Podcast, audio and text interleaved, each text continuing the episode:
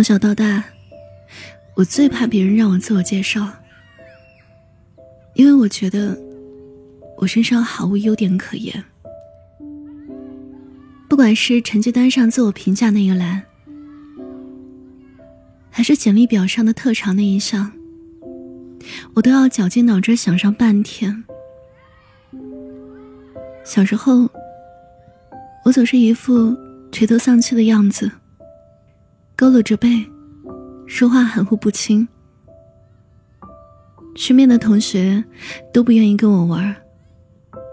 记得有一次，老师让大家讲一讲自己眼中的同桌。前面的同学们站起来，说的都是同桌的优点。轮到我同桌的时候，他一言不发。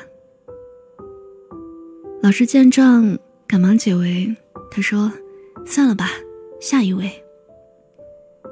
我羞愧的把头埋得更低了些，像一片坠落在地的枯叶。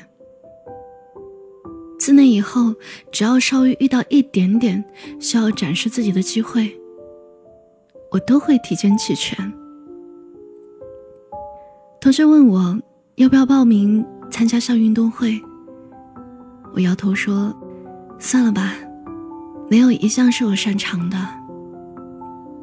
爸妈问我要不要试一下模特身上那套衣服，我说：“算了吧，我身材一点都不好看。”我以为我的整个人生都会像那天的情形一样，还没有来得及展开，就被宣告算了。好在，这种沮丧的人生态度。只持续到了我工作的第二年。那时候，公司新来了一个实习生，安排坐在我旁边。有一次，他看到我笔记本中间夹着的简报，突然两眼放光：“好好看啊，都是你剪的吗？”其实不过就是一些平常觉得好看，就随手从食品包装上剪下来的部分。但他却毫不吝啬的夸赞我，一定是一个很热爱生活的人。大概是从未真正被人认真夸赞过。那句在别人看来或许很平常的赞美，却让我受宠若惊。也是那一句迟来的夸赞，把我从暗淡无光的生活里解救了出来。这让我第一次意识到，原来这点微不足道的爱好。也是值得大大方方展示给别人的。从那以后，再到商场里看到那种全身镜的时候，我不再故意把目光转向别处，而是会直直的看过去。会突然发现，里面那个人比过去挺拔了好多哎。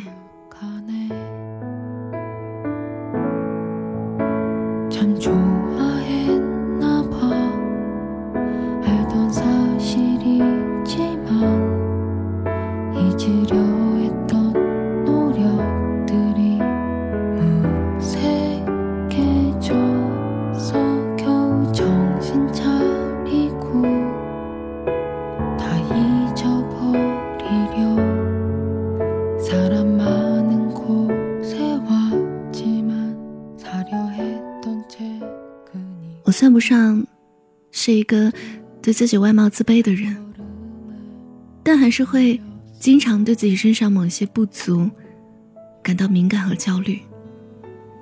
比如，我不太敢向别人展示我的手，因为我手指的关节处有很深的褶皱，所以整只手看起来又短又粗。朋友看到好看的美甲分享给我的时候。我虽然心动，但还是会委婉告诉他，我不习惯留指甲。有一次去商场，美甲店的老板把我招过去，我实在架不住热情，忍不住尝试做了一下。结果做完之后，我看着那些亮片突兀的连接在指尖，就像被人一眼识破的 P 图痕迹一样不自然。美甲师出于礼貌，夸我做的好好看。但我还是敏锐的察觉出了他的犹豫和生硬。那天回去路上，我怕新做的指甲引人注目，所以我刻意握拳，把它们藏在手心里面。还有结婚前有一次，我和男朋友经过商场一家珠宝店，他非要拉着我去试戴婚戒。我站在专柜前，看着那些耀眼的钻戒，死活不愿意把手伸出来。男朋友识破我的顾虑，握着我的手，很认真的说：“你的手很可爱呀，不要担心啦。”怕我觉得他在安慰我。又补充道：“可爱，可不是因为觉得不够好看才说的哦，它是出于一种真的让我内心变得柔软的喜爱。他诚恳的样子让我第一次感觉到，我胖乎乎的手真的蛮可爱的。”说完，他让柜员拿出最流行的款式给我试戴。那一瞬间，我突然意识到，美。不是什么流行的附属，而是与生俱来。只不过爱出现的时候，我们才愿意承认它。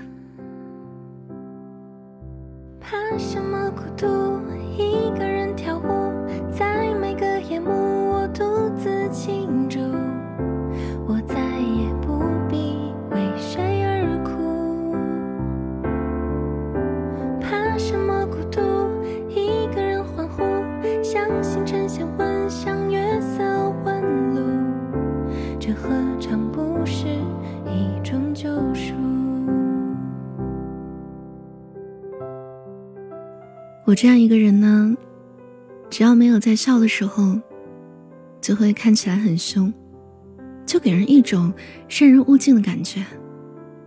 和朋友走在一起，如果有陌生人过来问路，对方一般都会直接掠过我，走向我的朋友。每到陌生的环境，别人都能很快聊得火热，而我却要很久很久，才能获得别人的信赖。有段时间，我为此感到苦恼。我很羡慕身边那些受人欢迎的社交达人。为了改变第一印象，我做了好多尝试。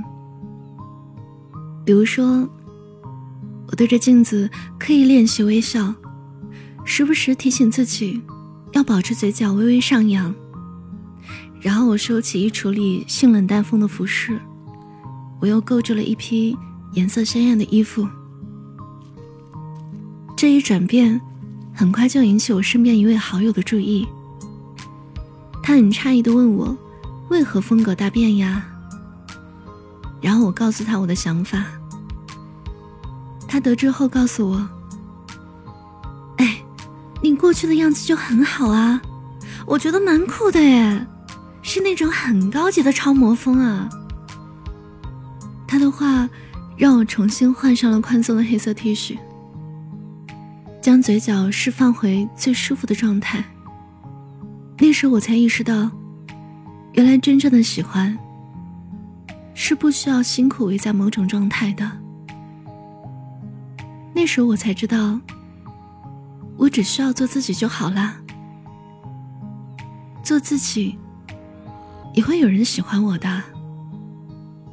嗨，你好啊，好久好久不见，我是小七，谢谢你听完我讲的故事。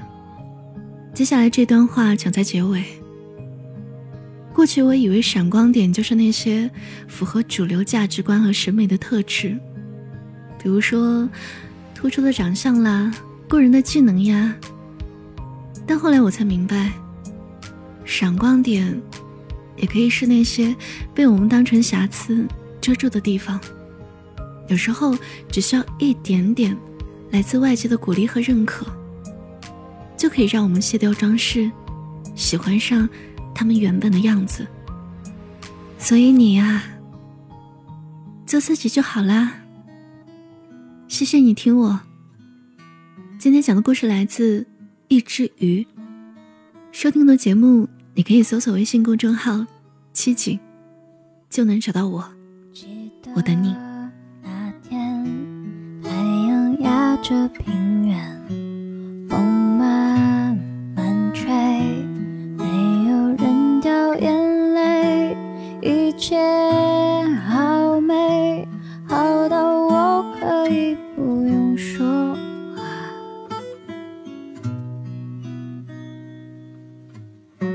金色的侧脸，踩着全白球鞋，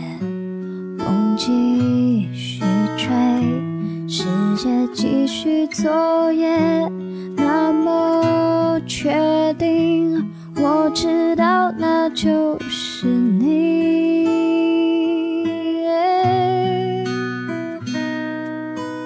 那一天，你走进了我的生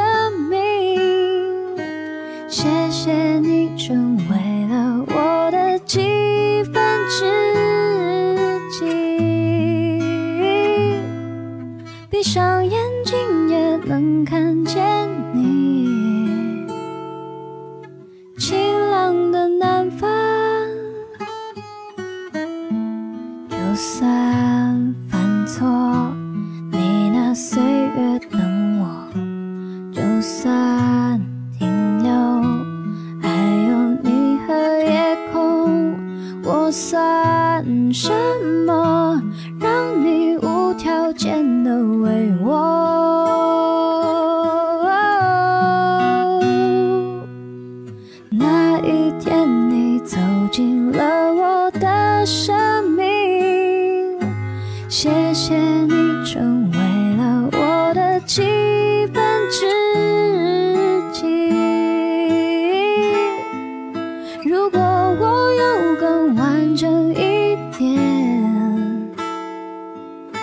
也是因为你。某一天，你离开了我的身